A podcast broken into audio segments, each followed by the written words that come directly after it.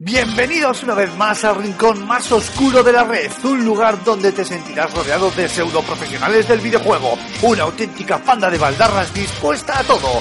Agárrate los machos porque aquí y ahora comienza Level Up.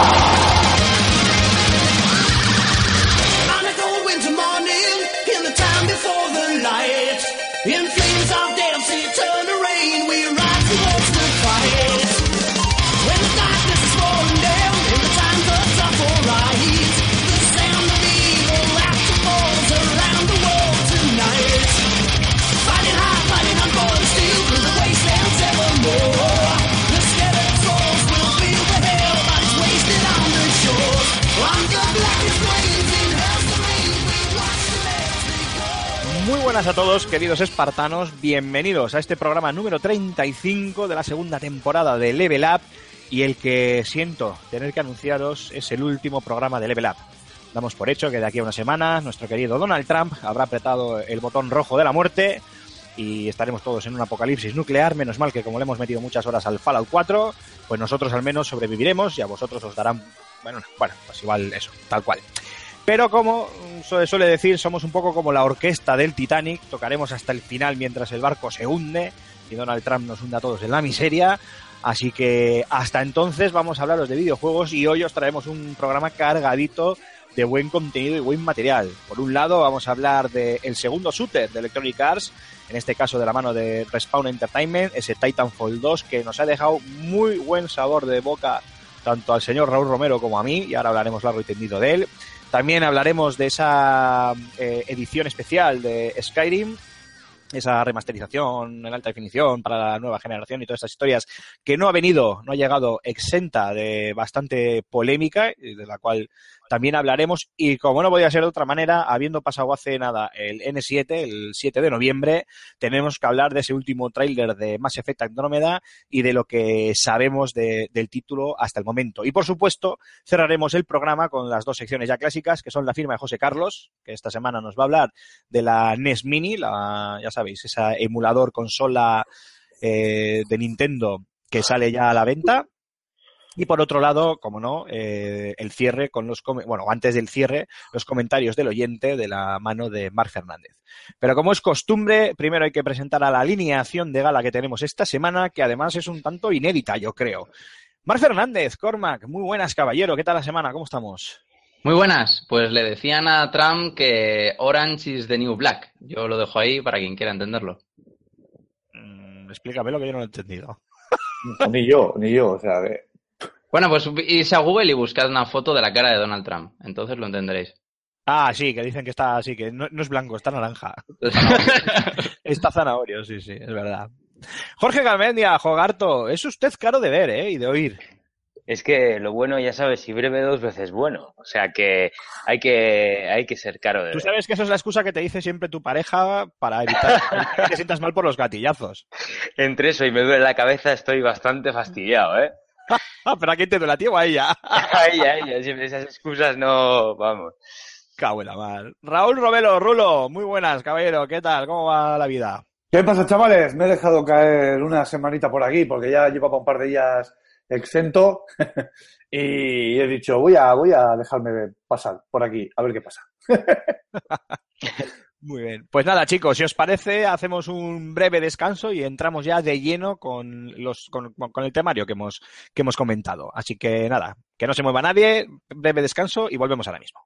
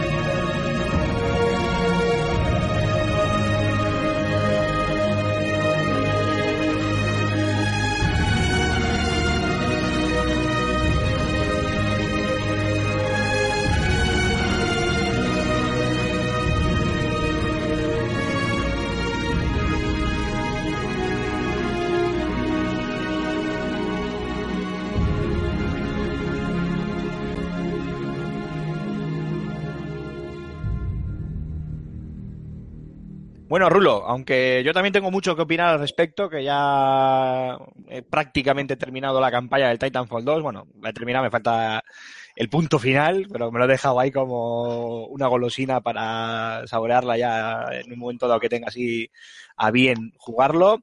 Eh, también le he podido dar al multijugador, pero tú fuiste el primero en meterle buena chicha al título. Además, tú y yo hemos compartido buenas partidas del primer Titanfall en online en Xbox One antes de que como un traidor y perro la vendieras y me abandonaras. Betrayers. Así que voy contigo, cuéntanos un poquito por encima de qué va la... Sobre todo te voy a preguntar por la campaña. Si quieres del multijugador ya puedo hablar yo un poquito más, aunque también te daré alguna opinión, pero háblame un poco de la campaña que sé que te ha, que te ha entusiasmado. Cuéntanos de qué va, qué, qué nos ofrece, qué tal es técnicamente.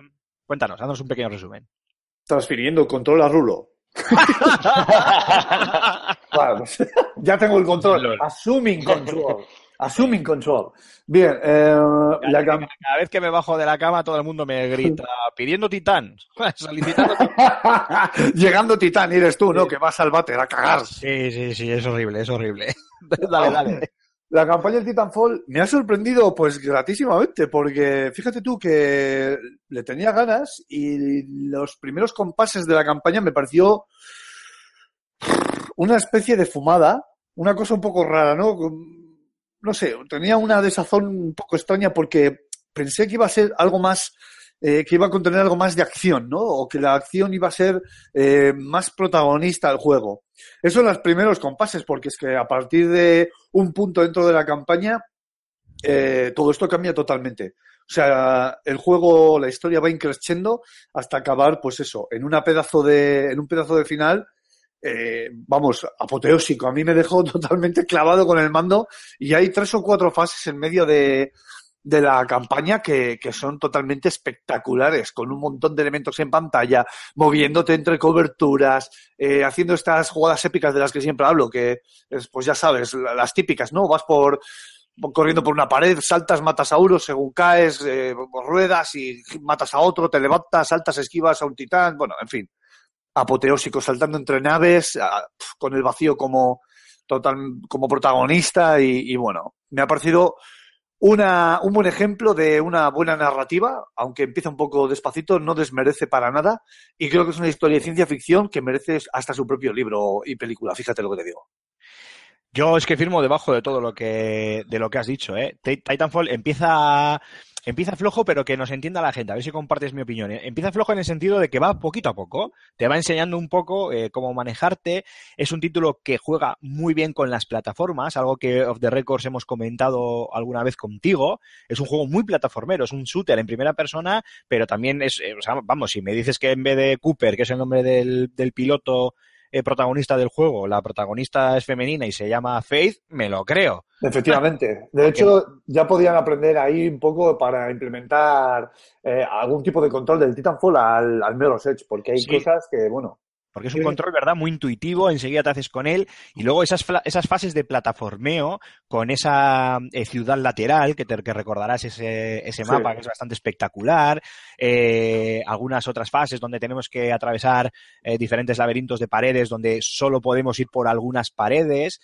Un apartado que me encantó, esto es un breve spoiler, pero tranquilo que a nadie le voy a contar nada de la, de la historia, pero eh, sí es cierto que en un momento dado el juego eh, juega con el tiempo y el espacio de manera que tendremos que andar jugando con ese tiempo y espacio que os comento para poder eh, atravesar diferentes puertas, fases, pasillos y demás y solventarlo casi como si fueran unos pequeños puzzles, unos pequeños puzzles, pero además hay que hacerlo muy rápido, como es el Titanfall, ¿no? De pegando botes y pegando Sí, saltos. está, es que esa fase, por ejemplo, está genialmente implementada. Las sí. mecánicas, sin llegar a meternos eh, ni enfangarnos en spoilers, porque sería una grandísima putada. O sea, está muy bien implementada y obliga al jugador a comerte la cabeza por, por, por ver cuál es la ruta correcta. Sí, sí, correcto, efectivamente, tal cual. Eh, que recuerda a otros títulos, pasa que no voy a decirlo porque si digo el título igual la gente ya se va a hacer una idea de lo que es. sí, Y mejor no hacer spoiler, pero tú y yo lo comentamos y creo que, que coincidíamos. Eh, antes de dar paso a Mark y a Jogarto, por si quieren hacer preguntillas y demás, eh, bueno, y luego ya también hablar un poquito del, del online, eh, te voy a hacer dos preguntas. Bueno, te voy a hacer una, una primera pregunta. Es la duración de la campaña, ¿qué te ha parecido? Jo, pues mira, eh, se me ha hecho corta, pero se me ha hecho corta por el hecho de que no quería que acabase. O sea, llega... es de estos juegos en los que estás intuyendo que llega al final y dices, joder, no quiero. Es más, eh, hubo un par de días que dejé de jugar a Drede porque no quería jugarlo para no pasármelo. Sí, yo también he hecho eso, tío. Tío, es que es así porque el- me, me ha parecido tan bueno y me ha parecido que está tan bien contada la historia con todos los elementos que se conjugan, eh, como la música que se enciende en el momento oportuno y que eleva la acción hasta los... El diseño- tal- el- eso es. El diseño de niveles. El diseño de nivel es muy inteligente, con mucha verticalidad también, buscando esa sí. verticalidad, esto es. Y, y la verdad es que la duración me ha parecido corta. A mí, eh, yo creo que no llega a las seis horas, pero fue de cinco y mucha. O sea, por ahí, por ahí ando.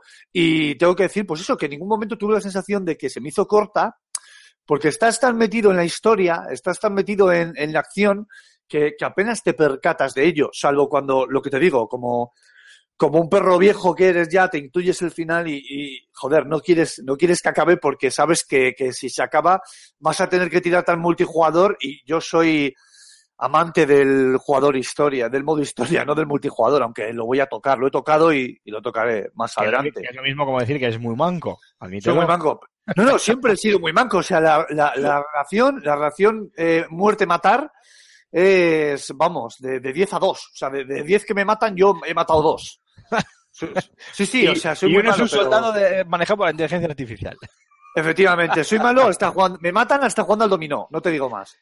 Bueno, yo estoy de acuerdo contigo en, en todo lo que has dicho. A mí la duración me ha parecido la que tiene que ser. Yo creo que hemos durado un poquito más de, de seis horas jugando en modo normal, que es el modo que nos Es lo que, es lo que duran estos jugar, juegos. es lo que suelen durar, efectivamente.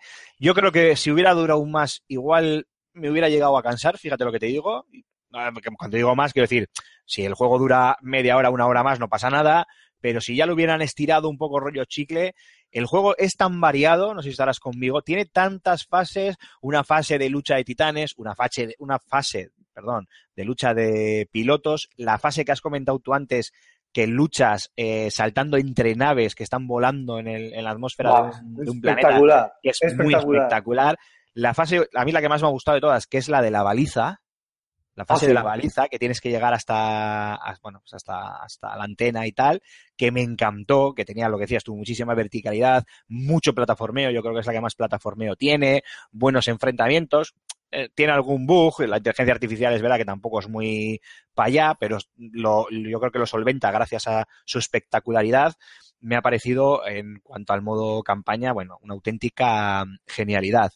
Y si me permitís, pues os voy a dar una opinión rápida de lo que he podido probar en el multijugador. Me he echado ya unas cuantas eh, partidas. Hay un modo de juego que me ha llamado la, atención, que me ha parecido muy entretenido, que no recuerdo ahora el nombre, a ver si tú, Raúl, me puedes ayudar, eh, que es el primer modo de juego, que es el de bancos, en el que tú tienes que eliminar, son dos equipos con titanes y tienes que eliminar al equipo contrario. Lo que pasa que cada acto que hagas, eliminar tanto a los soldados de la inteligencia artificial, que esto viene heredado del primer Titanfall, como a los pilotos enemigos, como a los titanes enemigos, te dan créditos. Si antes de que te maten consigues eh, llevar eso a unas zonas específicas del mapa que se llaman bancos, bancos de moneda, de dinero, eh, que se activan cada X tiempo, tú podrás guardar ese dinero en el banco, eso te proporciona eh, una bonificación y además cuando acabe la partida todo te lo llevas como puntuación de, de esa partida. No sé si has probado ese modo, Raúl. No, no lo he probado, pero tengo Bueno. varios amiguetes que, que sí que me han hablado de ese modo porque, porque yo juego a otro. Yo juego al de dominio de Fortines. Dominio de Fortines, efectivamente, yo también. El, para mí el, el modo de los modos, el típico Sí, dominio que encontramos en cualquier multijugador. Te recomiendo el de... No se llama bancos, ¿eh? No recuerdo ahora el nombre, me vais a perdonar. Ojalá, mira, a ver si la audiencia, eh, la gente de la audiencia que esté jugando al 30 pues nos lo pone en los comentarios, porque ahora mismo no, no lo recuerdo, pero es muy divertido. Y luego tiene los típicos eh, todos contra todos, eh, capturar la bandera, y luego eh, algún modo un poco extraño que he visto por ahí que se llama Coliseo, en el que parece que hay que pagar para entrar a jugar, no sé muy bien. También tienes un mix Sí. de juego en el que Tienes, tienes que pagar para jugar, para entrar tienes que conseguir tickets o pagarlos o, es. sí, o sea, no hay otra manera. Y es uno contra uno. O sea, ahí en este modo es un combate, es un beaten up puro y duro. Uno Coliseo, uno. ya Eh, dice, ¿no? Es que, eh, a ver, bueno, vale, este quería esperar a que terminaseis. Eh, yo es que sí que he jugado al- a ese modo de los bancos porque es el modo que pusieron, uno de los dos modos que pusieron en la beta para jugar multijugador. Sí, pues comenta, Eh, comenta. es el modo, modo recompensa.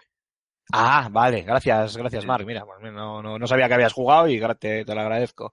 Y el tema, bueno, pues el tema es que el multijugador hereda muchísimo del primer Titanfall, como es lógico. Gracias a Dios ahora tenemos eh, más soldados para personalizar con más opciones. Eh, es similar a lo que pudimos ver en el primer Titanfall, muy bien organizado, me ha gustado mucho el menú, es muy intuitivo para poder, porque a veces en esto de la personalización de personajes de en los multijugadores te puedes perder un poco y tal, este es muy claro, con un eh, potenciador principal, con tu arma principal, tu, ar- tu arma antitanque, perdón, antitanque no, antititán en este caso, eh, con unas características, eh, un tipo de granada, es todo muy sencillo de, de elegir, muchas más opciones, ¿no? Puedes ser invisible, puedes lanzar un cuchillo sonar para posicionar a los enemigos estén donde estén, no sé, tienes múltiples opciones y luego también las armas eh, se les ha agregado pues ese tipo de características, características también, ¿no? Esos power-ups, en plan pues de, pues como hemos visto en otros online, el tema de ampliar cargadores, eh, hacer más daño, todo este tipo de, de cosas, muy, muy intuitivo. Se ha eliminado, curiosamente, todo este sistema de cartas que también servían a la vez de, de power-ups, eh, que yo creo que lo puso de moda el, el, propio primer Titanfall y que luego lo han ido cogiendo un montón de juegos. Lo hablábamos el otro día, no sé si te acordarás, Cormac, con el Rise of the Tomb Raider, que también había adquirido ese sistema de, de cartas eh, con power-ups. En este caso, pues lo han lo han eliminado, pero bueno, tienes otras opciones y luego tienes más titanes para elegir, donde aquí sí que veo un gran defecto y es que no puedes editar los titanes. Cada titán tiene sus características y sí, no puedes, cerrado. Y viene cerrado. No puedes cambiar las armas que quieres que, o sea, no puedes coger un titán con unas características y ponerle unas armas de otras, no. Viene ya cerrado en un paquete y lo tienes que usar. Y ahora sí subes de nivel tanto tú como personaje como tus armas para lograr desde skins hasta nuevos acoples y nuevas ventajas para las armas, como el propio titán, aunque también, y sus armas, a los que también se les puede subir de, de nivel. Eh, igual de frenético y de rápido que el online del primer Titanfall, pero con más opciones, nuevos mapeados, mejor calidad técnica y lo único que sí he notado yo, al menos en la versión de Xbox One, es una cierta presencia de, de lag. Eh, hablo con una conexión de 100 megas de fibra óptica y conexión vía cable Ethernet directa, sin descargas en paralelo en un PC ni nada por el estilo. O sea que es algo de un problema de los servidores o del matchmaking.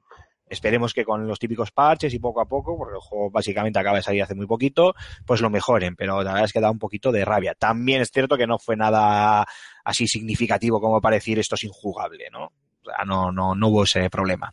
Raúl, no sé, cositas que quieras aportar del tema de, del online. Bien, eh, yo he jugado sobre todo al dominio, al dominio de Fortines y, tengo que decir que, bueno, que de todos los modos, a ver, eh, bueno, a, a, los clásicos de batalla de desgaste y demás también le he podido dar y en general, así a lo, sin, sin llegar a profundizar mucho, a profundizar mucho porque tampoco he tenido mucho tiempo porque he estado también con Skyrim, he estado, estoy con Robinson de Journey, por cierto. Eh, tengo que decir que echo de menos lo de las cartas. ¿A que o sea, sí? sí, sí las hace raro, ¿verdad? Porque Fans fue el título que lo, que lo puso de moda. Sí, sí, efectivamente. De hecho, pero muchísimo de menos porque creo que las cartas daban muchísimo juego y además también otorgaban un componente estratégico bastante importante al juego, ¿no? A ver qué cartas puedo meter. Es más, alguna vez alguna carta me ha sacado algún aprieto en un momento dado y eso está muy bien. Eh, en cuanto a los titanes, creo que hay una variedad bastante importante, ya es una variedad sustancial, o sea, ya no son tres tipos de titanes, ahora tenemos seis en total, creo, y, y me parece que, que, es que una... se ampliarán con DLCs, obviamente. Eh, efectivamente, sí. efectivamente, efectivamente. Entonces, creo que es una cantidad bastante buena para un juego multijugador en el que, a pesar de lo que diga el nombre, yo creo que el 80% de los modos y de, y de, de, lo que es el multijugador estás fuera del titán, salvo cosas puntuales, porque hay mucha gente además que empieza a usar el titán como el modo guardián, ¿sabes? Que te sigue él. Es otra, sí, claro, es que eso es una, una, chetada. Yo una de las cosas, perdón que te interrumpa, una de las cosas que, que, quería preguntaros es precisamente esa. No sé si os ha parecido lo mismo que a mí me pareció en la beta, que eh, la, mm, el, el gancho me es en muchas ocasiones mucho más útil que en un titán. Sí, O sea, eh, sí, eh, además. claro, porque, por ejemplo, el, ahora termino. En el, en el modo, el modo- en el modo dominio, por ejemplo, no, no te permiten el acceso a, la- a las zonas en las que tienes que entrar para capturar con, con- con el titán, cosa que me parece lógica, te tienes que bajar, ¿no? Llega un momento que el, el hecho de ser, entre comillas, fácil, poder ascender, poder escalar un titán con el gancho, por pillarlo por la espalda o, por, o lo que sea, y, y- y poder desarticularlo, ¿no? Tú encima, hace que es. en ocasiones baja, baja de importancia. Para, eh, subir, para subir a un titán no te hace falta el gancho, ¿eh? sí, no te hace falta, pero con el gancho es mucho más fácil. Ah, vale, vale. ¿Sabes? Sí. Que me refiero, sí, sí, es mucho más, mucho más sencillo. Y aparte porque es bastante flexible y es que puedes hacer prácticamente lo que quieras con él. Y, en- y entonces llega un momento que me da- a mí me da la sensación de que perdía bastante importancia el hecho de subir un titán, que era en plan de, ¡buah! mm, Voy a coger el titán, me destruyo al, al que tiene el láser, evidentemente, al otro no, el otro era inútil. Cojo el que tenía el láser, lo, me cargo el uno o dos titanes que hay enemigos y ya está, y lo tengo mucho más fácil. Pero, pero que dejarlo en el modo secundario yo lo veía mucho más viable. Como para mm, Pero dejarlo, eso- eh, entretenerlo. No sé si os ha pasado a vosotros lo mismo que a mí. Pero eso, eso Cormac también pasaba en el primer Titanfall, ¿eh? Yo era muy de dejar el titán que me siguiera o en guardia en una zona si lo necesitaba pues para cubrir un, un fortín, como decía Raúl, en ese modo de juego. Y yo era más de ir a mi bola a matar. Claro, al final es un juego que personalmente combina muy bien las dos cosas. Es decir, como los pilotos están pensados para ser saltimbanquis y, y pegar botes por todo el mapa y correr por las paredes y tal y cual, y además ahora cada vez eh, hay diferentes características, puedes ir, lo que os decía, ¿no? Ser más rápido y, y, o sea, tienes menos aguante de vida, pero eres más rápido y te curas antes. Hay un, hay un personaje que es horrible, que el otro, el otro día me pegué con uno y yo decía, estate quieto, maldito cabronazo, que no hay manera de pegarte un tiro, y me fuló todo lo que quiso y más. Yo, por ejemplo, Sí, soy claro. de jugar soy de jugar muy mucho. Es, igual lo has visto, Raúl, es este que, el- que es un robot, que el personaje se convierte en un robot con las piernas estas Sí. mecánicas. Ahora habéis visto. Sí, sí, ¿eh? Bastante puñetero, bastante puñetero. Yo suelo ir con el de camuflaje, que parece un vikingo ahí con las pieles estas por encima, una cosa un poco rara.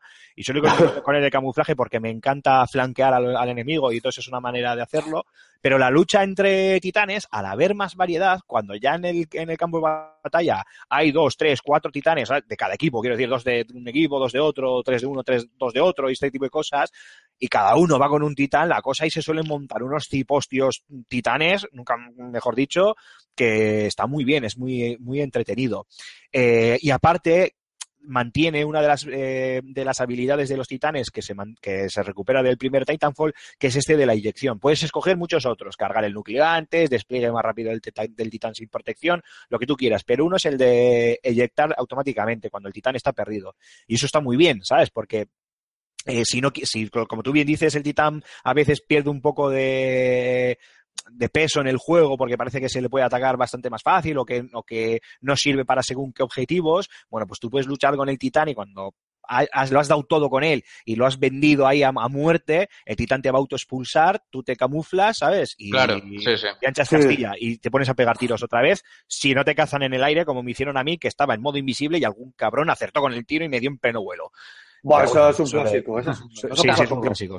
Está muy bien, lo han equilibrado muy bien en ese sentido, yo creo, ¿eh? También lo he visto mucho utilizando el titán, porque cuando lo invocas tiene como una especie de campo de fuerza en la que pues estás un poco como protegido, ¿no? De... También lo, Pero, lo he visto pero es lo que te decía, hay una ventaja que te puede hacer que el titán te llegue antes, pero no está protegido. Claro. Te pueden empezar a fular antes de, de- vamos, ni de activar el titán. Pues yo he visto y he utilizado también eh, ese escudo de- del titán, como para la- cuando tengo que capturar una zona, a lo mejor un domino, poner el titán ahí en modo escudo y ya está, y que no pase nadie. Es- Pero el modo, no, pero el modo escudo, el modo escudo dura, ah, perdón, el modo de escudo dura un tiempo, ¿eh? Al de un tiempo. Sí, si no- claro, sí, sí, es, Sí. evidentemente, pero ese digo un tiempo digo que no sé si eran 10 segundos ni, ni si llega. Como no, el titán se activa automáticamente y se pone, no sé si es en seguimiento. en modo automático, sí.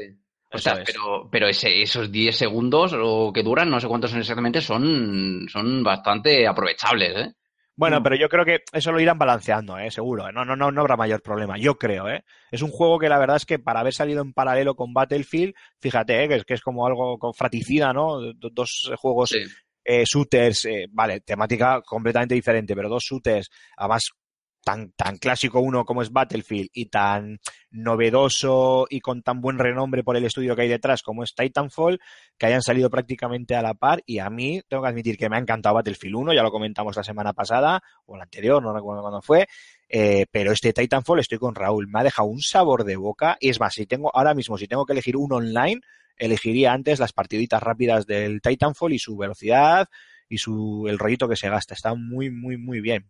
Jogarto, que te tenemos ahí aislado, cuéntanos, ¿tienes preguntas? Estaba- ¿Has jugado tú? ¿Has probado algo? ¿Quieres...? No he, eh, podido, pro- no he podido probar este Titanfall 2 y estaba pendiente, muy pendiente de lo que, de lo que estabais contando. El otro día ya estuve, ya pude ver el análisis de que hizo muy buenamente Raúl, en el que lo tenéis en el canal de FS Gamer.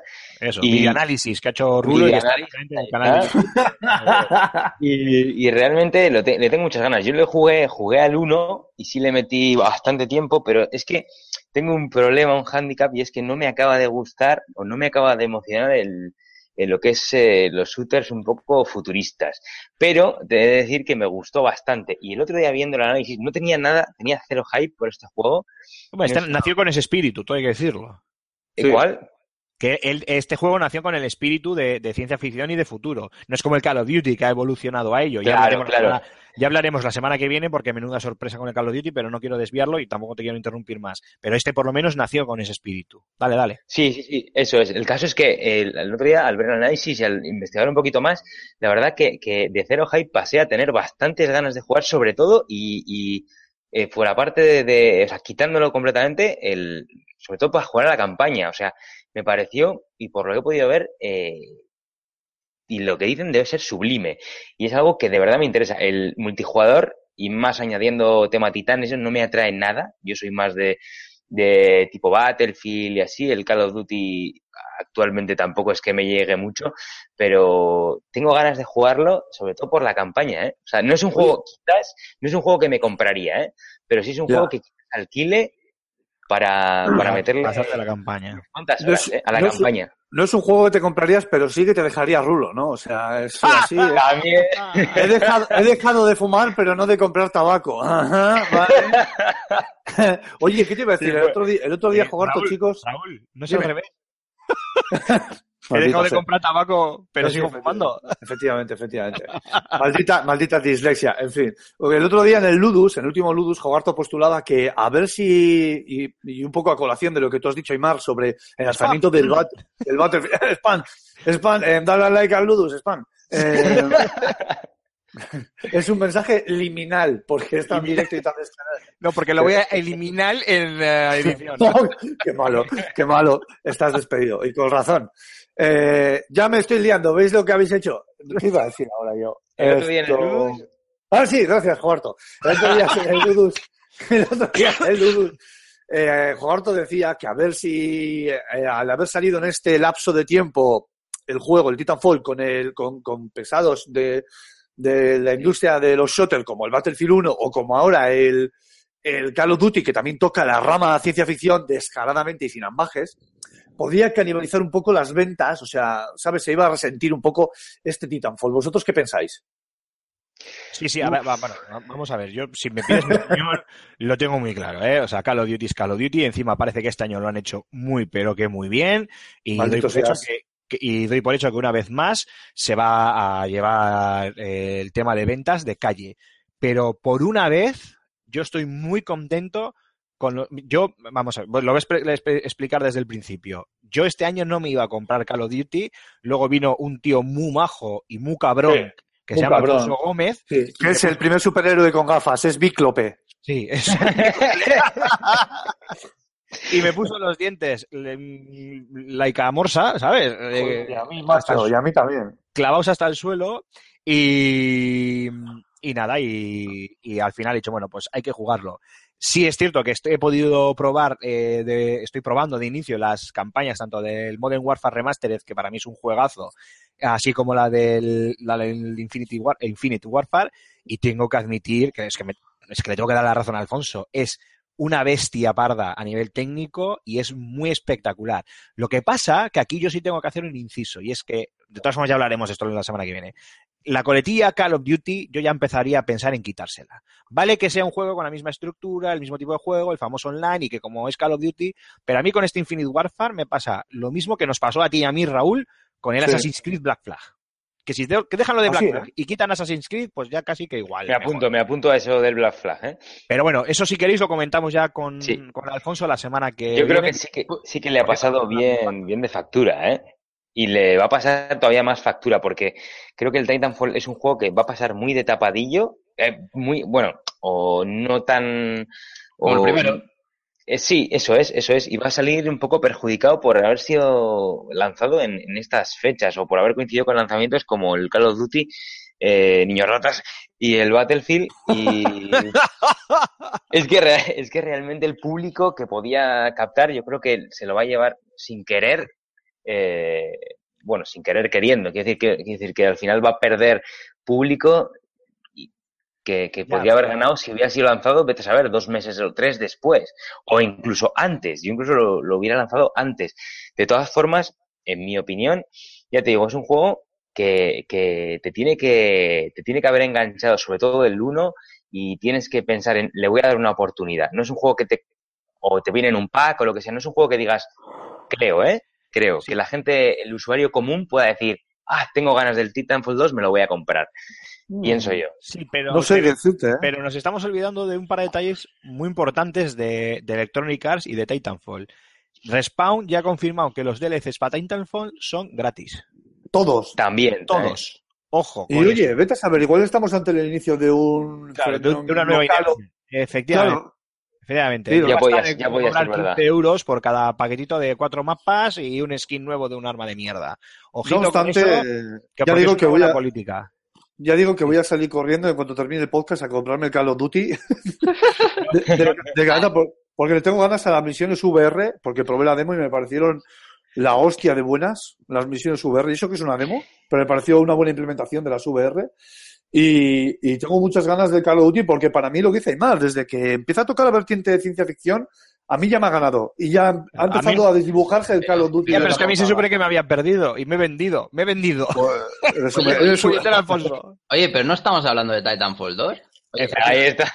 Vuelvo, vuelvo a lo de. Titanfall. Hay alguien aquí Sí, que no, pone una- la- No he podido- vuelvo a lo de Titanfall 2 que no he podido terminar de decir lo Vale, que quería vale. decir, que es que los DLCs van a ser gratuitos. Ojito con ese paso, que es muy importante, sobre todo si traen DLCs de calidad, buenos mapas, eh, añaden titanes, que estoy convencido de que añadirán, tarde o temprano tendrán que poner uno que sea BT y que se pueda coger.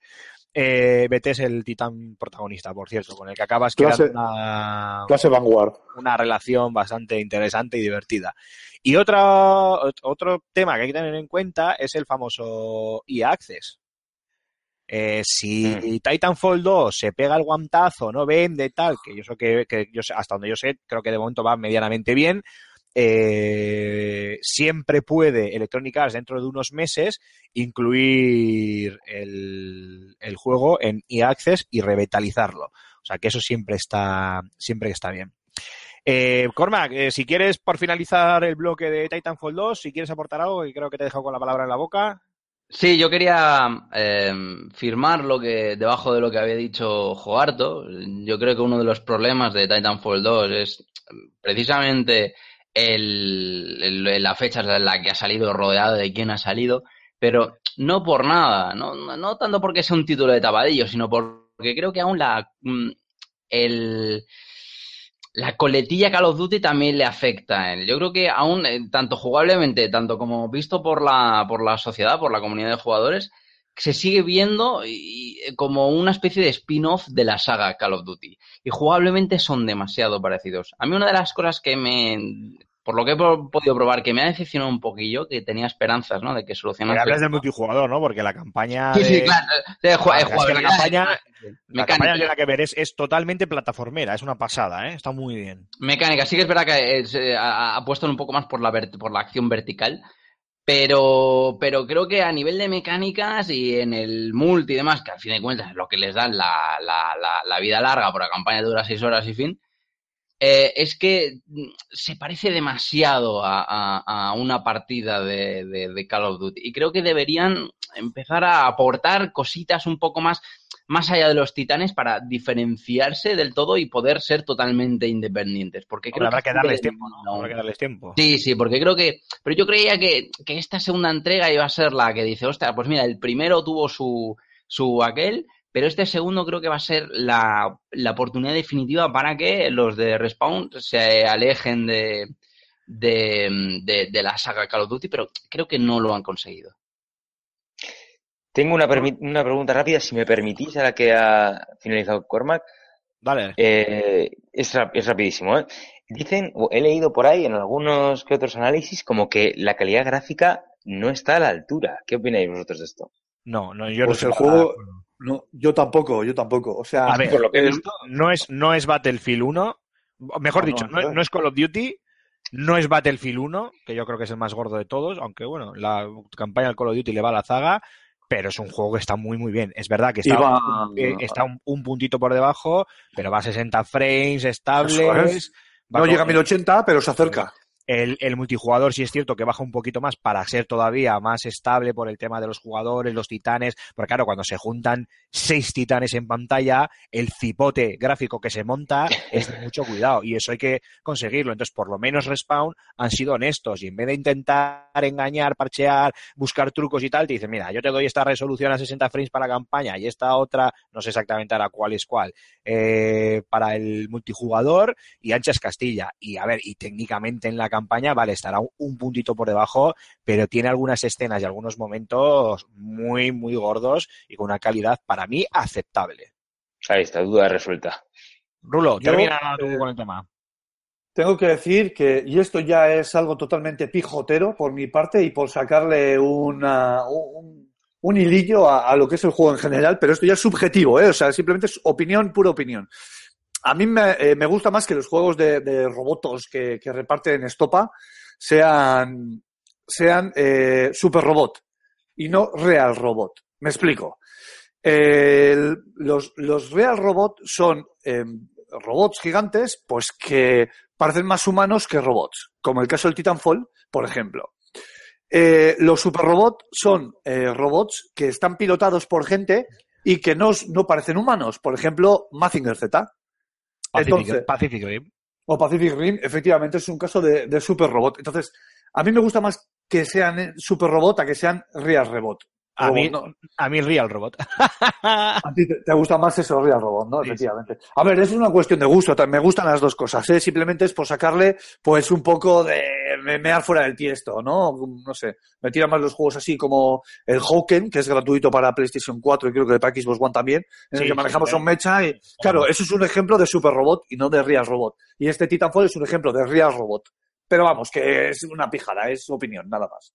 Bueno, chicos, pues continuamos con la sección. Esto es prácticamente un todo en uno a todos jugamos. Aquí estamos jugando, perdón.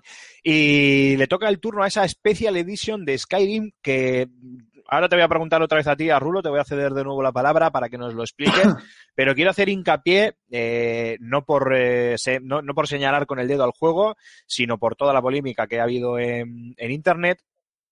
Eh, por el tema de que, bueno, pues que lo trataban como un engaño, que era una remasterización mal hecha, que tenía muchos problemas, el tema del sonido, que se oía peor, y un montón de, de cosas que se ha ido diciendo de esta reedición de, de Skyrim, a la que, dicho, de otra- dicho sea de paso, la gente le tenía muchísimas, muchísimas ganas. Eh, Raúl, te cedo la palabra. Eh, yo sé que tú eres muy de, de Witcher y de Skyrim, así que intenta ser lo más objetivo posible, pero explícanos sobre todo un poco tus impresiones del título, eh, aquello que quieres contarnos y un poco la polémica esta que acabo de dar yo estas pinceladas. Bien, eh, respecto a lo que es el título en sí, eh, lo que es Skyrim remasterización y, y yendo directamente al grano, como remasterización cumple, o sea, en el sentido de que sí, es una remasterización, o sea, han mejorado un montón las texturas, la distancia de dibujado, eh, las los tiempos de carga son mucho menores, aunque todavía hay alguno que se nota, pero vamos, que la diferencia se, nota como para que digas, coño, que carga más rápido. Eh, en cuanto a la jugabilidad sigue siendo exactamente la misma, o sea, ya sabéis cómo se maneja un del Scrolls, esto es así.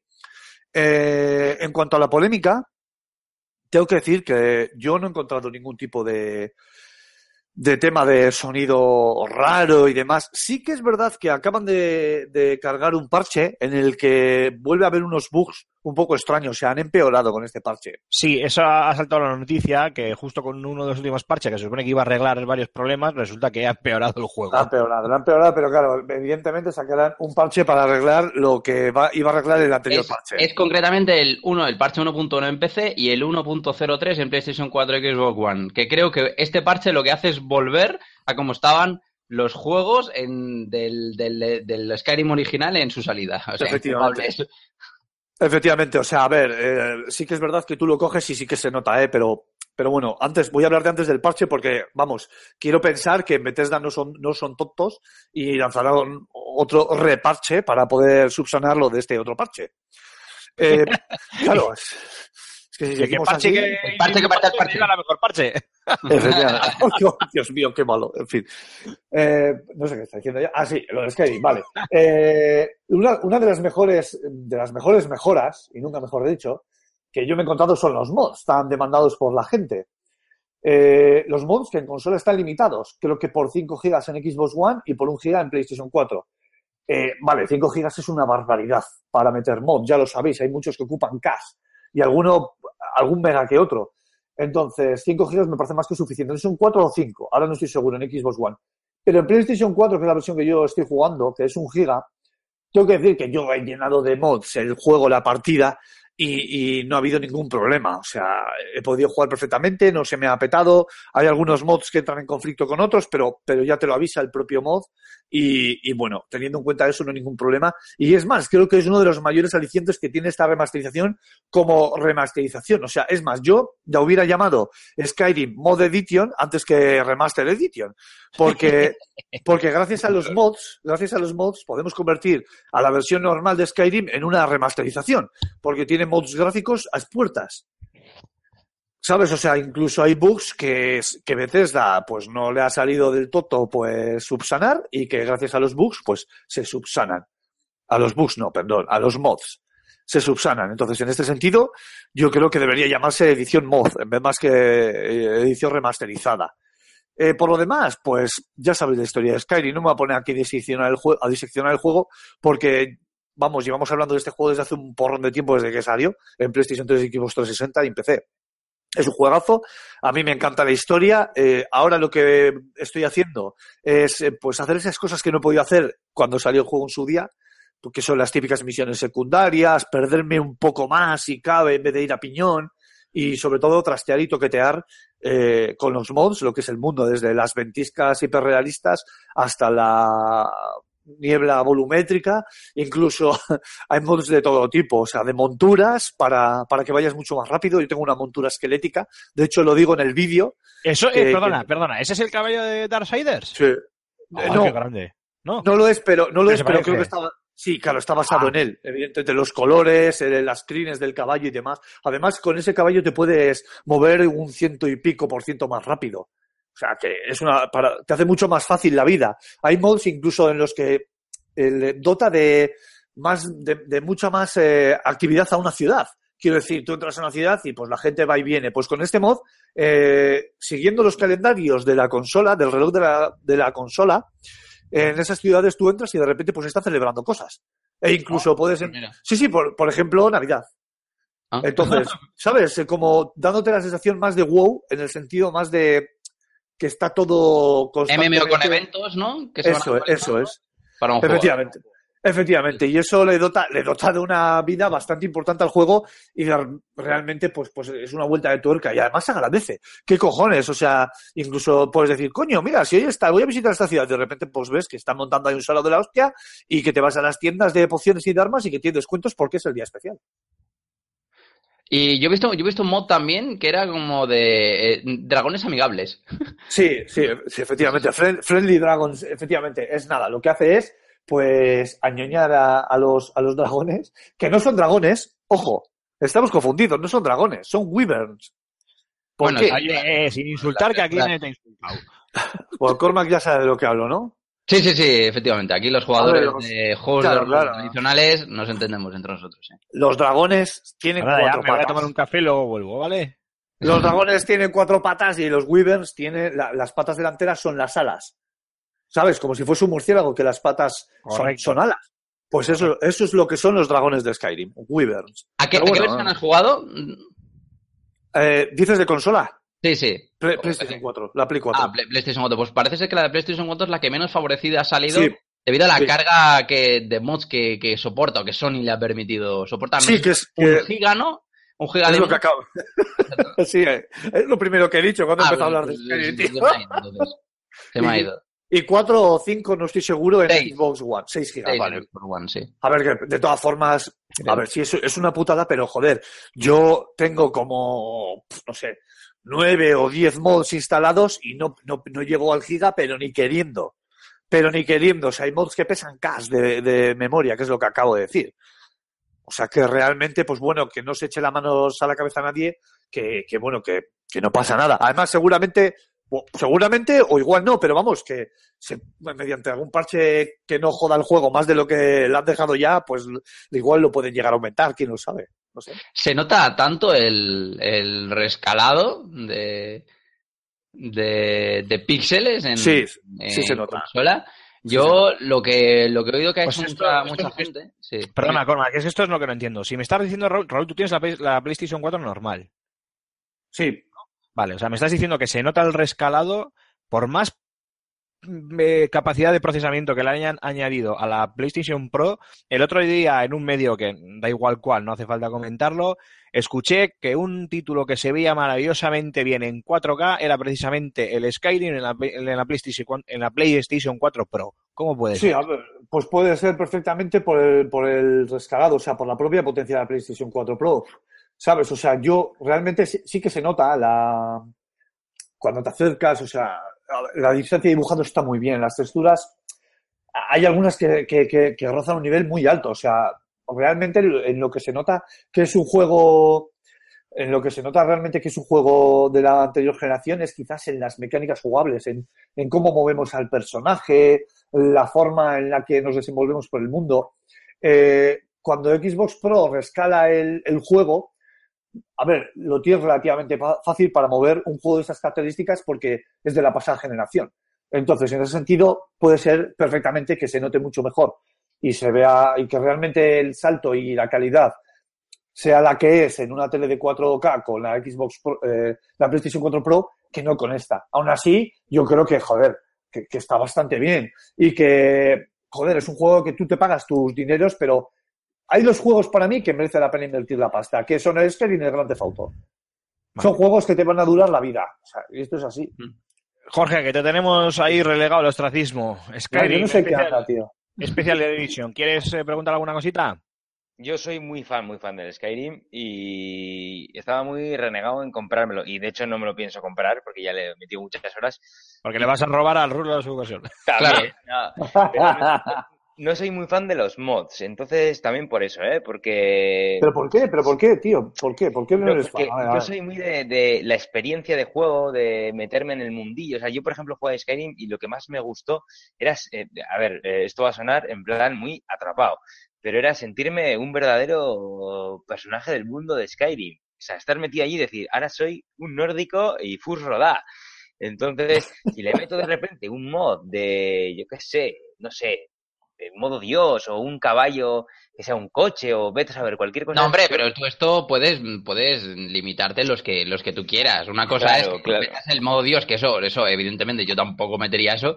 Pero Yo sí que, tampoco. por ejemplo, lo de, lo de las festividades, ¿no? Que los pueblos Claro. tienen eventos y demás, me parece una manera de refrescar un juego al que tienes que tener quemadísimo y que no vas a repetir otra vez porque le habrás echado mm, 200 horas, igual que le eché yo, y dices, joder, es que para repetir lo mismo lo hago de una manera variable, ya que el juego no me da, el juego de por sí, la remasterización no me da por sí los suficientes motivos como para eh, volver a, a pagar por, por él, que está a 60 pavos el precio Claro. recomendado, digo, al menos le meto estas por ahí. cuatro, dos, tres tonterías, las que yo quiero que ocuparán dos, tres, cuatro K, para darle un, un nuevo toque. Hombre, Sí, sí, sí. visto, Bueno. visto así, sí que me. A ver.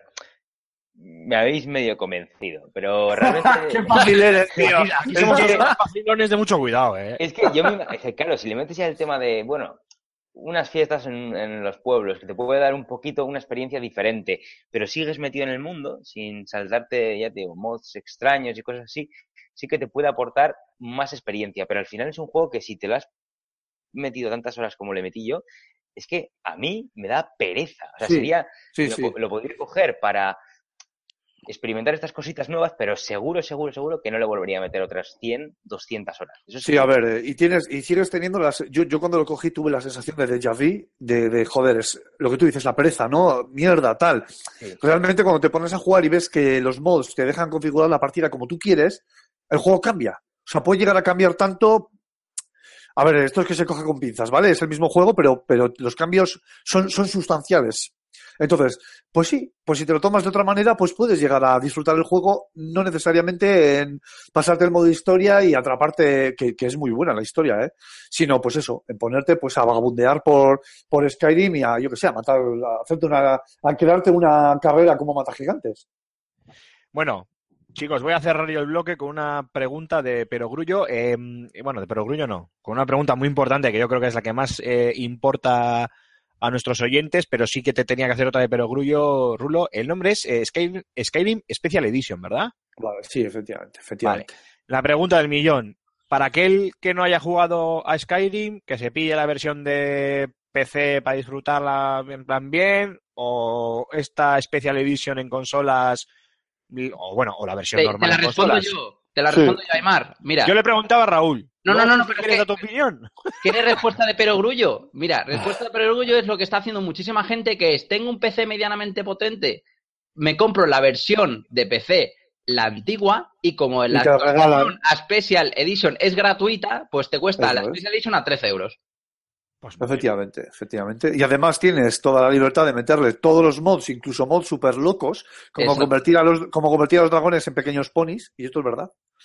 Y, y ya pues te cambia el juego. Sí, sí, sí, o sea, y ya está. Encima lo tienes a una resolución muy... Bueno, Sí, sí, los mucho modders, tío. Tenemos que hacer un programa especial solo hablando de modders. No metáis, yo aconsejo, no metáis muchos mods a un juego porque luego eh, se vuelven injugables. ¿eh? Lo digo ya Sí, que yo dejé Unreal Tournament 3 porque la gente le metía tantos mods a los mapas personalizados que ya era imposible jugar. Veo, veo que tú sigues jugando al último del último, ¿eh, Cormac?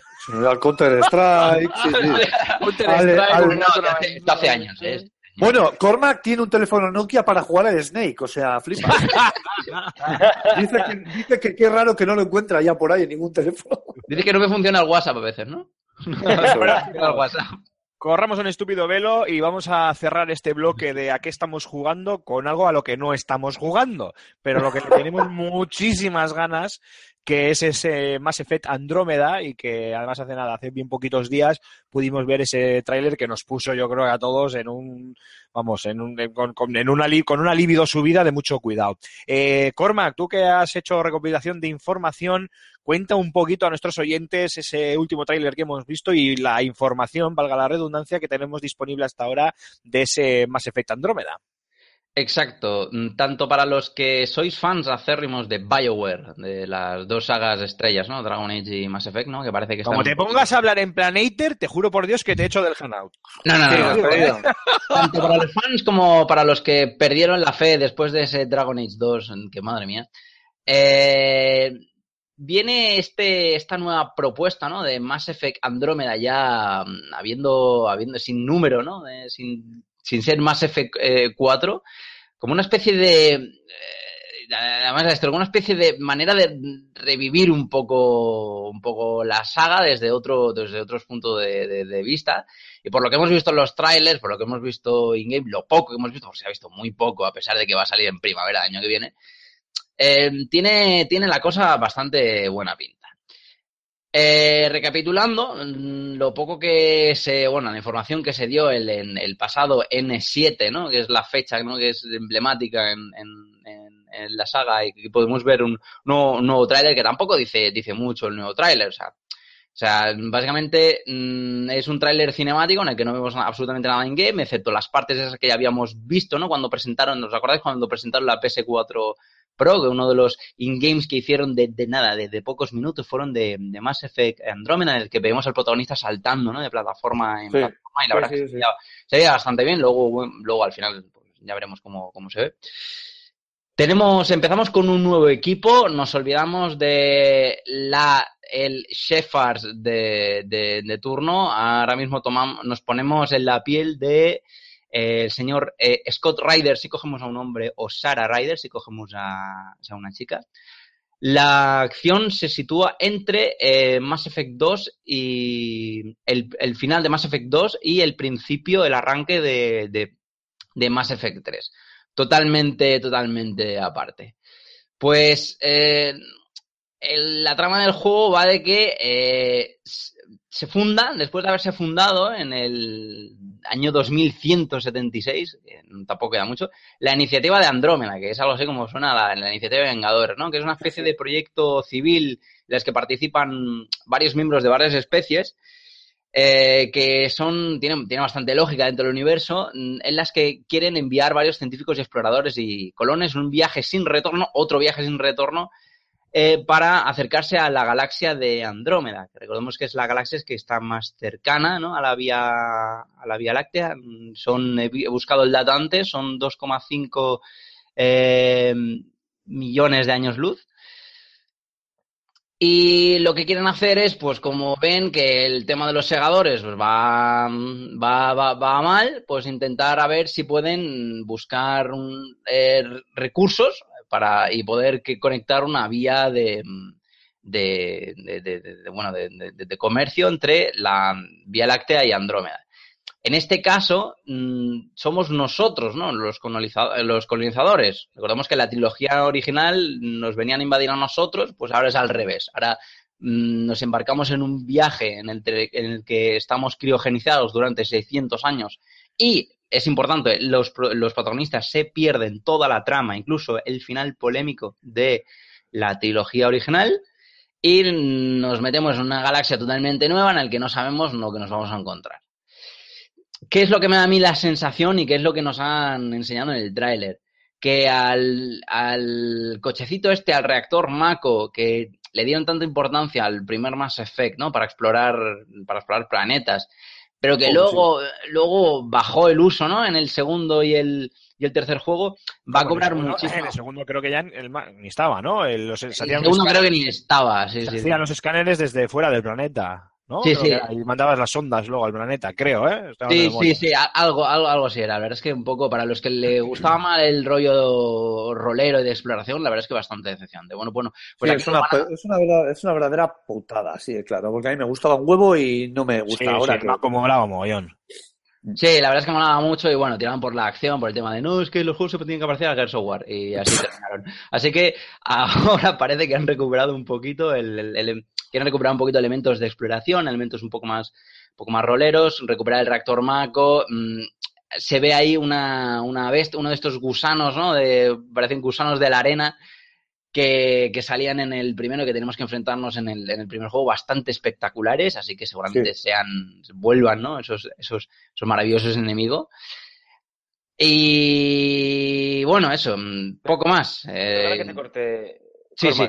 Es que, yendo a, a raíz del tema este, eh, del Maco y todo esto, fíjate, yo creo que si, fíjate que le dan una importancia que la edición Collectors, la, la edición coleccionista, va a traer un Maco de Exacto. control remoto. Sí, sí, sí. ¿En serio?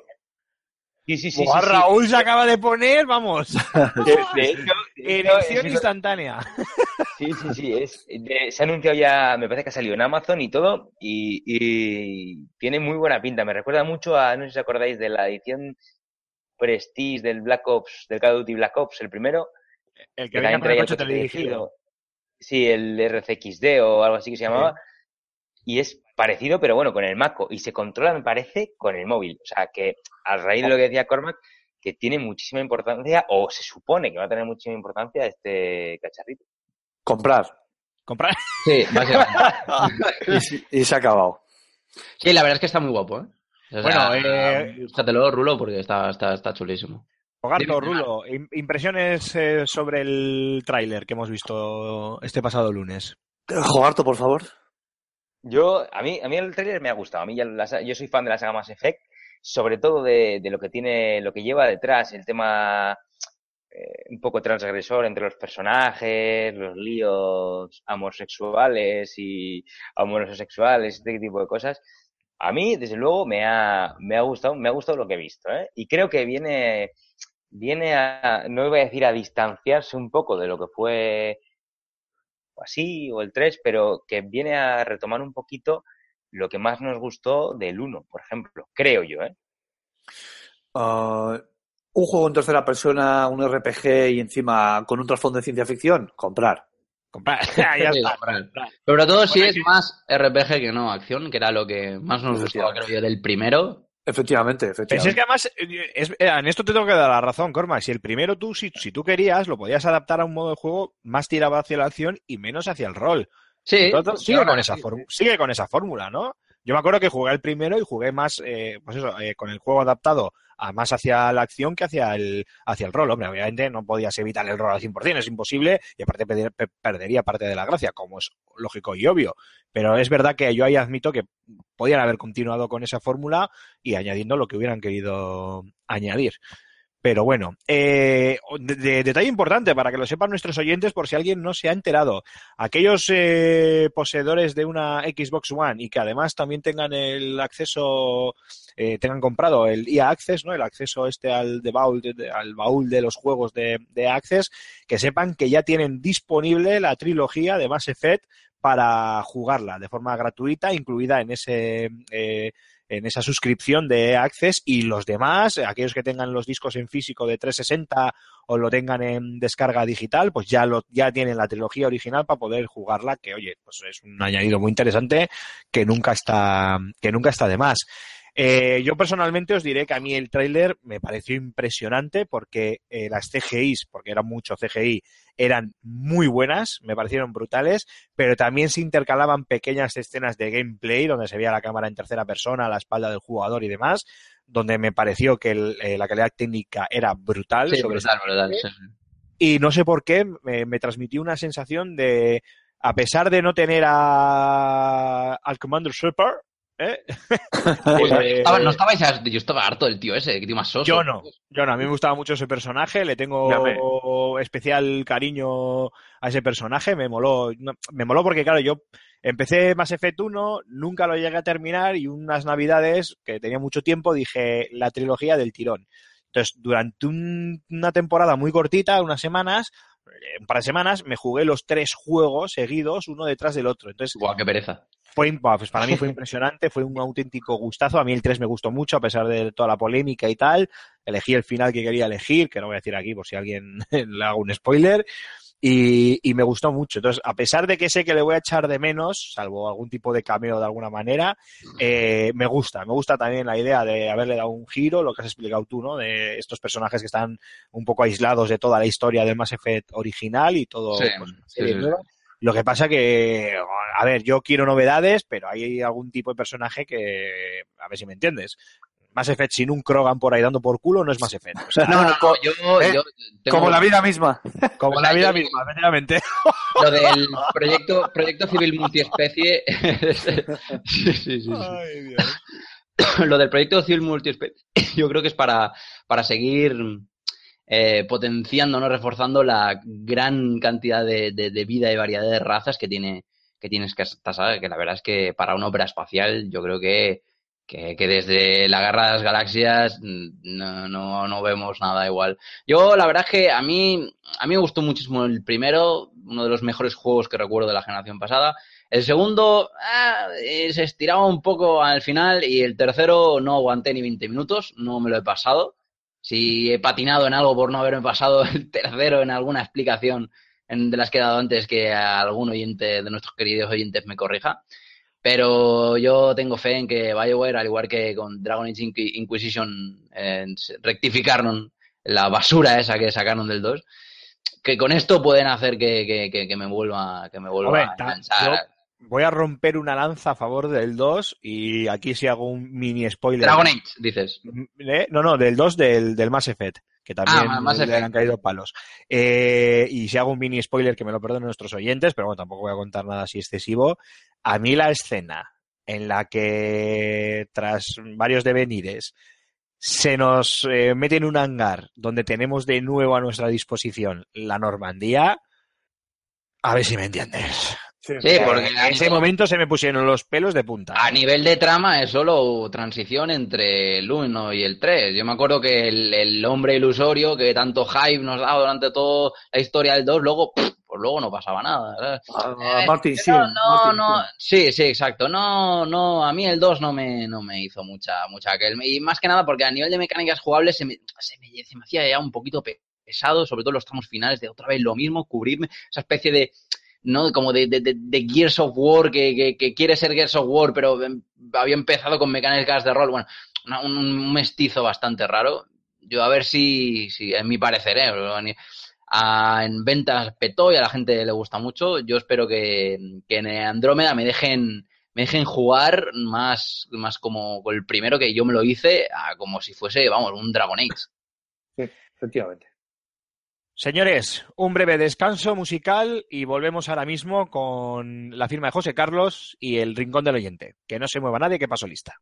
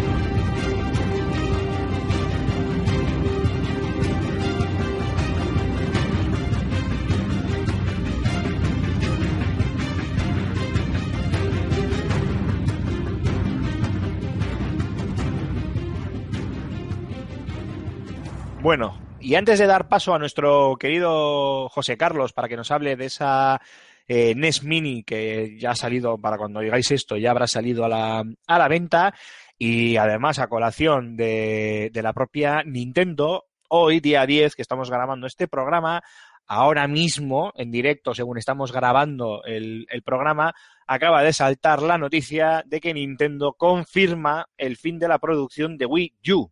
No. Rulo, No puede ser. No puede ser. Fracaso confirmé. Rulo, léenos la noticia, por favor. Los- danos los datos. Vale, lo poco eh, que se sabe. Nada, pues eh, Nintendo, eh, este rumor saltó la semana, la semana pasada. Y la propia no, Nintendo la desmintió en la, Kotaku. desmin- la desmintió en Kotaku in situ. Y, y bueno, parece ser que ahora mismo, pues la página de Nintendo se ha actualizado ya y, y en ellas ya se puede leer, y cito textualmente, la producción va a terminar, refiriéndose a Wii U. Efectivamente. Sí. Y cito textualmente,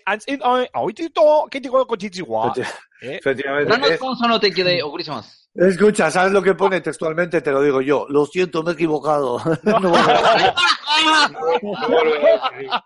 compradores, compradores de Nintendo, por Dios, no volváis a comprar una consola de Nintendo hasta dentro de mucho tiempo, hasta que os aseguréis de que os estafen, como os han, os han estafado con esta. No van a Vaya, volver en mi opinión. De esto Ya ya no- habrá, para no, Vaya, vaya poca vergüenza. para no incidir en los errores eh, que algunos oyentes nos han recalcado, a pesar de que teníamos excusa de que no estábamos dando los datos bien y correctos y tal, cuando están saltando la noticia, lo vamos a dejar aquí y ya hablaremos del final de producción de Wii U cuando toque, o le encargaremos Sí, una, buena- una de esas firmas que le gustan a, José Carlos, pero ahora toca lo, que- lo que toca, que es escucharle eh, hablar, escucharle hablarnos sobre esa NES Mini, ese emulador de NES que ya tenemos entre nosotros. Así que, como de costumbre, vamos a escuchar a José Carlos.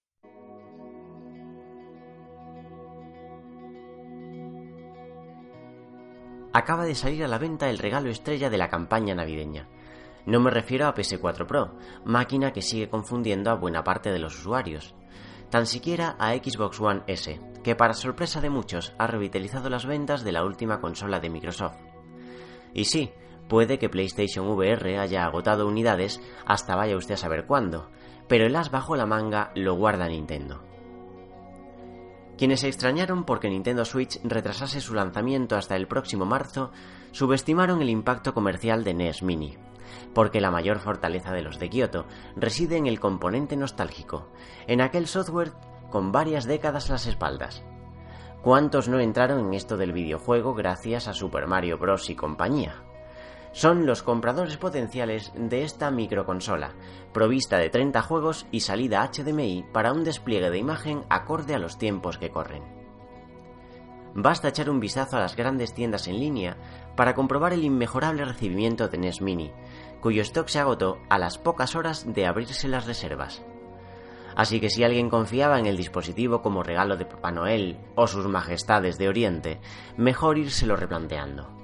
Igualmente clave ha sido el precio, unos 60 euros, asumible en contraposición a los centenares que demandan Sony o Microsoft por sus últimas piezas de hardware. Hay quien ha puesto el grito en el cielo por las interioridades de la máquina.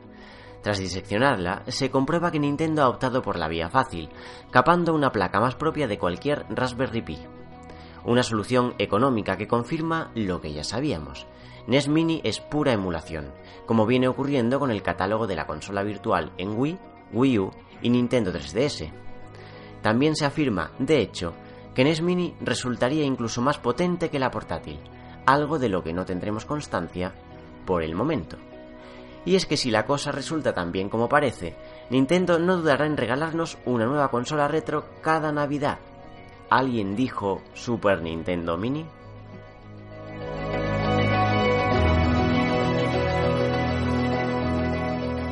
Bueno, y antes de despedirnos, queridos compañeros, lo de siempre. Cormac, la batuta es tuya y ahora toca hablar, eh, toca reconocer y traer al programa los comentarios de los oyentes en el rincón del oyente. Así que todo tuyo, caballero.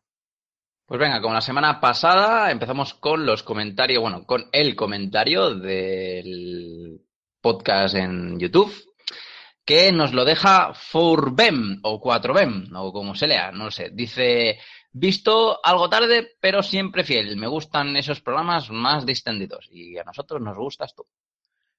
Oh. Os dejamos solos si queréis, ¿eh? Vente a Bilbao en el Fan and Sirius que pillas cacho con Cormac. Ay. Dame tu Seguro. Instagram que le doy al like a todas tus fotos.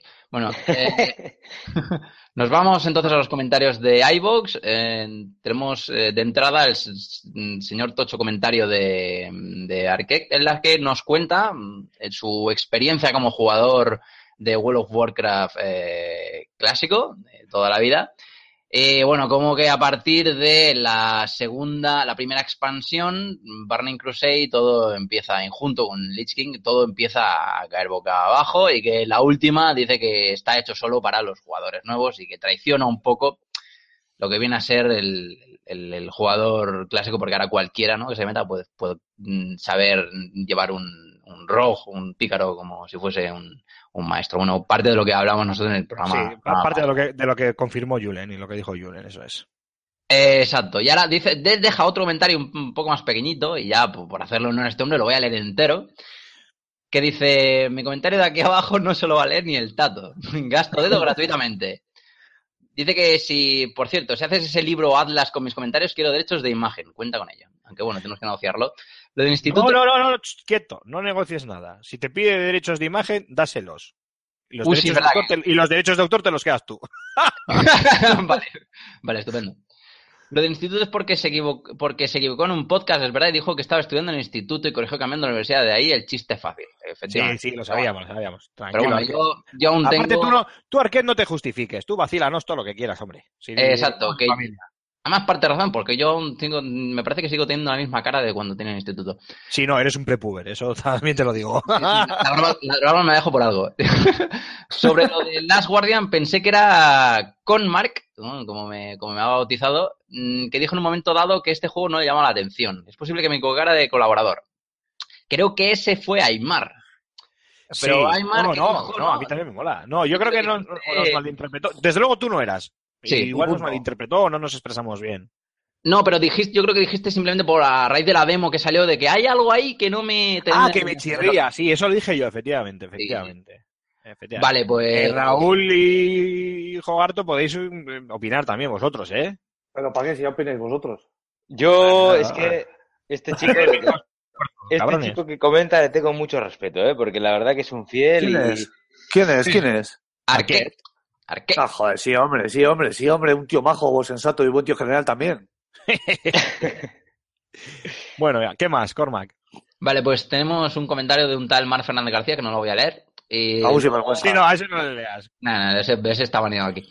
Y eh, siguiente comentario de Rubén PT. Sí, PT como el, el- el Project Teaser, ¿no? Del, del fallido, del, fa- del Sí. fallido Kojima y Guillermo del Toro. Que dice, muy buenas, gente de Level Up. Les escucho desde su época de Uribe FM. Ué, ostras. Hostia, la vieja guardia. Cuando Todos, Alfonso- eh, todos firmes ahora mismo. Eh, exacto, todos firmes. Cuando Alfonso lo presentaba, y entre y inciso que meto yo, cuando yo era un, un forero pesado, dice, siendo el primer podcast de videojuegos me- que descargué, me gusta el formato y la manera distendida con la que tratan los temas, sin prejuicio con ello el ri- del rigor de la noticia. Llevo desde el 88 jugando a videojuegos y así lo hago día tras día. Este tiene más derecho de estar aquí que yo. Este es lo que nos da vida, así que les animo a seguir así. Un saludo cordial desde Gran Canaria. Preciosa. tío, gran- Oh, gran tío. Joder, Gran Canaria, ¿eh? Este verano, este verano me van a tener a mí por ahí. Fíjate tú por dónde. Pues fíjate que a ver si hay suerte y este hombre se acerca al fan y nos trae un poquito de comida De típica por allí, porque yo, ¿eh? no importa, pero que nos traiga comida porque aquí la redacción nos tienen con un palo, una pica eléctrica y un ¿Qué poquito de es? ¿Qué agua. comida? Si viene de Gran Canaria, que traiga sol, por el amor de Dios. Unas, No, unas déjate, papas déjate. arrugadas de Bueno, lo primero, lo primero Oh, mira Jogarto cómo sabe, ¿qué, qué picaron? claro, ¿Qué ha dicho? ¿Qué ha dicho? ¿Qué ha dicho? Unas papas, unas papas Unas arrugadas. papas arrugadas, un mira, Qué, ¿Cómo bueno, sabe? qué bueno, qué bueno, qué grande, qué grande. Uno de los, O- o- yo creo que uno de los mejores viajes que he hecho en mi vida por las. Sí, o que, o que traiga Canarias, que traiga unas Canarias también. Ay. Aquí no, que te cortan los, los huevecines. Te cortan los- Efectivamente. Ahí vas a decir los huevos, ¿eh? Los huevos, dilo. los huevecines. ¿eh? Y te has No, está- corregido a ti mismo sobre, lo- sobre la marcha. Hue- Huevecines. Estás despedido. De todas formas, eh, decirle a este buen hombre que muchísimas gracias por el comentario y que eh, Alfonso sigue presentando Level Up. Lo que pasa que ya sabemos que es el hombre ocupado, ¿sabes? Tiene una agenda más apretada que los Alfonso, submarino. Alfonso sí que es el hombre ilusorio, tío. Porque está y a veces no está. Yo creo, yo creo que es el, es el nuevo líder de los Vengadores. Porque eso es. de vez en cuando. Y hay que tener en cuenta que con todo el tema del fan, pues es obvio que estas semanas falte y, y yo, o que si no soy yo, pues cualquiera de vosotros, recojamos su testigo, pero Alfonso sigue ahí al, al pie del cañón siempre que puede y, y además bien sabéis vosotros lo mucho que le, que le gusta. ¿Algo más, Cormac? Sí, el último comentario de El verdadero Jin. De verdad de la buena. Dice, pues yo le tengo muchas ganas a este Tomb Raider. Fue de lo que más le envidié al catálogo de los poseedores de una One el año pasado. Con el análisis que hicisteis me habéis dejado la miel en los labios. Lástima que la economía no me permite hacerme con él de salida, pero tarde o temprano caerá seguro. Va, se, re- se baja de precio en, en poco, ¿eh? Es Sí, nada, sí, es sí. nada. Y si no puede esperar que se suba al Fan and Sirius, que nosotros le invitamos a jugar y a que se pase el juego tranquilamente sin ningún problema. Eso sí, de aquí no se lo lleva, ¿eh? Está la cosa el alcohol lo paga, ¿eh? El alcohol Ahí lo estoy paga. con él. Yo te- fue uno de los, uno de los juegos que, que más eché de menos en este catálogo y para mí ha sido super lanzamiento. Sí, señor. Sí, señor. Todos de acuerdo. ¿Algo más, Cormac? Eh, nada más. Hemos terminado con los comentarios de la semana. Pues querido Marc, muchísimas gracias una semana más. Eh, la verdad es que hoy te has aplicado, te he visto con ganas, se nota que tienes a Julen soplándote en la nuca y yo no quiero decir nada. Tengo que rellenar el hueco, ¿no? Eh, que Pero te has eso, te va a llenar el hueco, sí. Eh, pero bueno, lo has hecho muy bien, así que muchísimas gracias y nos escuchamos en siete días. Pues nada, eh, yo ahora, hostia, me voy a la facultad, ¿eh? que yo en 20 minutos entro. Así que os dejo. Más tarde, más tarde, corre, corre. Que Pues nada. Que vaya bien. Jogarto, bueno, muchísimas gracias una semana más por haber estado con nosotros. Bueno, una semana más, una semana que has estado con nosotros, ¿eh? que te hemos podido cantar aquí para que vengas. Porque repito que mira que eres caro, ¿eh? Madre mía. Nos Yo- más barato coger a alguien de la calle y traerlo al programa, a ver si me entiendes. Es que eh, yo tengo que venir de vez en cuando para que no os canséis de mí. Que sea como, ¡buah, fugaz! Mira, vino y tal, oh, qué bien, tal. Si no, si no nos hemos cansado de bueno. Raúl, tú tranquilo.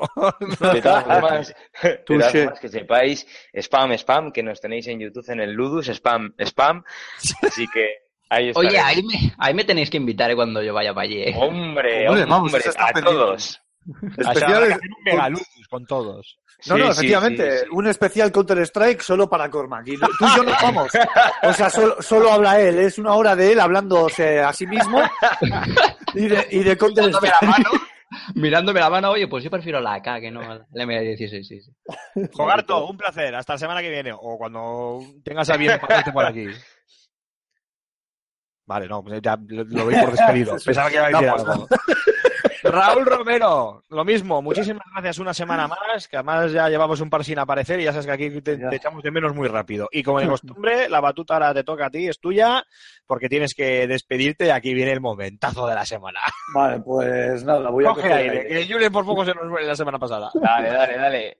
A ver, va. vamos a recordaros las vías de contacto. Revistas FS Gamer y Level Up en Facebook. También tenemos en Twitter, Google Plus y YouTube, antiguo canal de Va de Juegos, donde además de darle al like, podéis dejar todos vuestros comentarios para que Cormac los pisotee sin ningún remordimiento. Eh, también tenemos Ask, que es, el, canal totalmente olvidado. Buscar, buscarnos por Podcast Level Up. También tenemos Telegram, FS Gamer de bolsillo. Podéis buscarnos en nuestro canal, que es FS Gamer, perdón, telegram.me barra FS Gamer. Y por supuesto, no dejéis de visitar nuestras páginas web, fs- fsgamer.com y la página web del Fan and Serious Game Festival, fanandserious.gamefestival.com y difundir la palabra del Ludus, amigos míos. Y por último, ahí va la ronda de Twitter personales. Arroba Gambo23, arroba Alfonso Gómez AG, arroba Cormac barra baja 20, arroba Trurulius, arroba Antonio Santo, arroba Imar barra baja Ziquilín, arroba Jogarto y arroba Bao barra baja Er. Muy bien, maravilloso, maravilloso. Cada día lo haces mejor. ¿Cómo se nota que a ti te estaba también soplando en la nuca, Julen, eh? Ay, Y ahora voy a, voy a comprar otro. Muchísimas gracias, Raúl, y nada, pues hasta la semana que viene, cuando tú también tengas a bien volver a pasarte por aquí. Un placer, majete. Nos vemos. Pasa buena semana. Y por parte de este humilde servidor vuestros, querida audiencia, muchísimas gracias una semana más por aguantarnos. Esperamos haberos entretenido y por lo menos este ratito hacer que os olvidéis de los problemas mundanos que al final no dejan de ser, pues eso, problemas que van y vienen, que os hayamos eh, divertido, que os hayáis reído con nosotros, que os hayamos podido también inculcar algún pequeño conocimiento y ya sabéis que le suelo robar la frase a Alfonso en estas ocasiones. Sed muy felices, jugar a muchos videojuegos. Nos vemos, nos la semana que viene. Adiós.